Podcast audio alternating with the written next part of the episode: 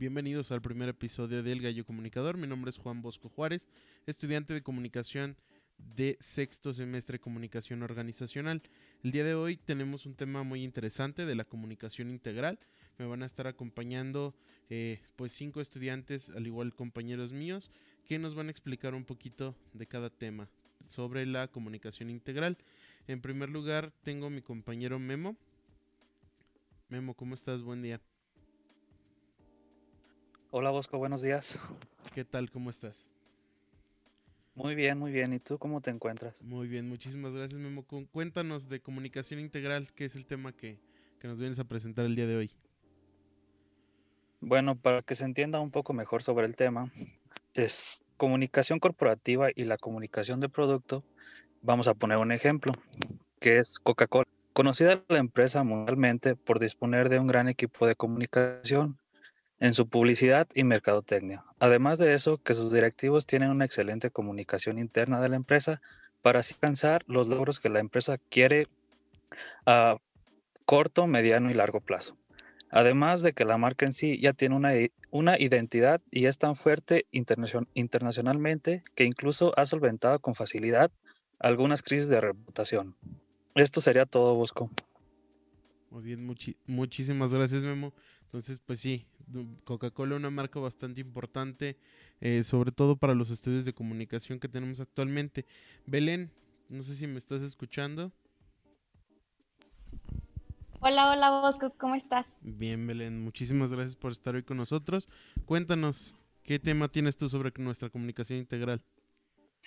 Bueno, eh, en sí, habla, bueno, la comunicación integral se divide de varias ramas. Eh, algo importante es la mm, imagen corporativa. Cada uno de nosotros tenemos una percepción de alguna empresa en específico. Puede ser buena o mala. Esta se forma a partir de los productos, servicios y, e, bueno, e incluso la comunicación externa que la empresa brinda hacia su público al que se quiere dirigir. Un ejemplo de una empresa que hace muy bien y maneja muy bien su imagen corporativa es Google. Para muchos es una empresa amigable, sin restarle autoridad al ramo de los motores de búsqueda. El público relaciona a esta compañía porque se acercan a, ella a solucionar problemas de búsqueda y tratan de encontrar respuestas, además de que la identifican como una empresa de innovación. Otro ejemplo es Apple. Es una marca que en la mente de los consumidores, que de los, de los consumidores es sinónimo, es sinónimo de eficiencia, desempeño y belleza. Apple siempre busca reforzar la idea de que sea un corporativo incluyente y que crea, bueno, crea con programas que ponen en foco, en foco la, la diversidad, lo que tiene resultados muy positivos en la percepción del público. Y bueno, es, esos son como ejemplos de, una, de empresas que hacen muy bien su trabajo y que su público lo tienen muy bien, como muy bien posicionadas. Muchísimas gracias, Belén. Pues sí, marcas bastante importantes para nosotros en, en el estudio de la comunicación. Tengo también a mi compañero Eduardo Díaz de León. ¿Cómo estás, Eduardo? Buen día. ¿Qué tal, compañero Bosco y compañeros? Eh, les mando un saludo muy especial. Vámonos rápidamente. Te lo voy a aterrizar primero con un pequeño ejemplo y después pasamos a lo que es el tema central, que el día de hoy yo te voy a platicar algo de la reputación corporativa. Imaginemos, Bosco y compañeros, que yo soy el próximo gobernador. A mí me interesa hacer negocios con ustedes. Antes de firmar un contrato para hacer un negocio, a mí lo que me importa es saber la reputación que voy a tener con ustedes y ustedes conmigo. ¿Esto a qué me va a ayudar? A que el día que ustedes firmen un contrato conmigo, van a saber que soy un buen, un buen ser humano, un buen sujeto, que va a saber negociar, un sujeto de palabra, porque ustedes ya me conocieron, esto puede ser un ejemplo, como si lo vemos en el ámbito de los inversionistas, que se toman una relación fuera del ámbito laboral, la cual nos puede hablar de, de la manera de negociar, es como te lo menciono. Ahora, la buena reputación corporativa es un activo que genera valor para la empresa. Supone un arma vital ante situaciones de crisis y ayuda a, fidelizar el capital humano igual que a un profesionista. Su reputación le ayuda a aumentar su clientela y a una empresa eh, la buena reputación corporativa le ayuda a aumentar sus resultados corporativos. En este caso puede ser el rubro distinto.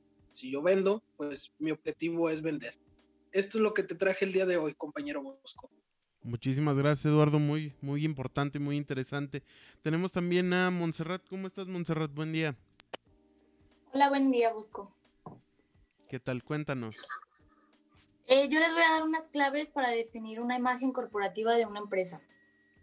Mm, la primera es definir la filosofía corporativa, definir la cultura corporativa, crear una imagen corporativa que transmita la filosofía, la cultura, la personalidad y la identidad de la organización, eh, elaborar una estrategia de comunicación corporativa, garantizar la solidez, cuidar la reputación online y elaborar un manual de identidad corporativa.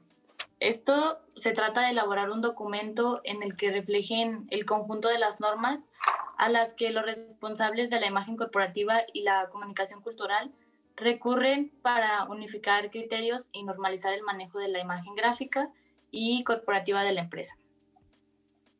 Y también les voy a contar un poquito sobre los atributos de imagen corporativa. Eh, la imagen corporativa es la manera en que una empresa firma o se presenta a sí misma al público, tanto como a los clientes o inversores, como a empleados. Se puede ver en los logotipos, en el uso de marcas registradas y también puede incluir cosas como el diseño del producto, la publicidad y las relaciones públicas. Es, también es el conjunto de ideas, prejuicios, opiniones, juicios y pues sentimientos, percepciones y experiencias adquiridas personalmente o relatadas por otras personas.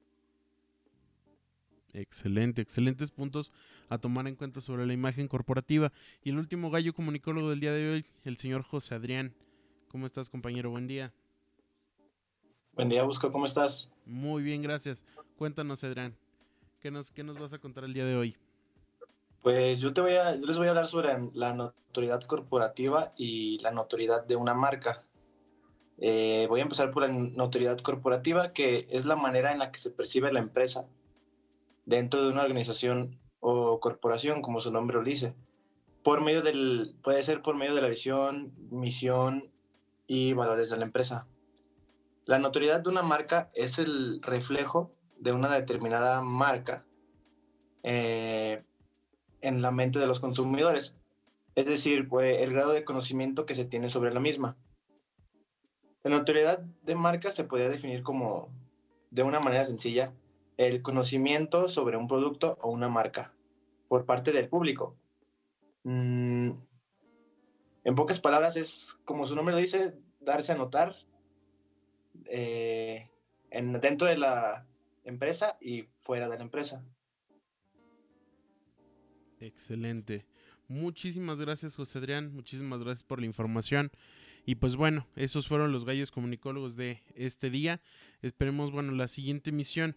Por último, es muy importante tomar en cuenta que en la actualidad realmente las empresas buscan un sentido de pertenencia. Los, los empleados son los clientes más importantes en la primera instancia de una empresa. Y si el empleado no se siente a gusto o no tiene un respeto, un amor por la empresa, pues vamos a, a tener muchísimos problemas a largo plazo. Estas fueron las notas de esta semana en el primer capítulo del Gallo Comunicólogo.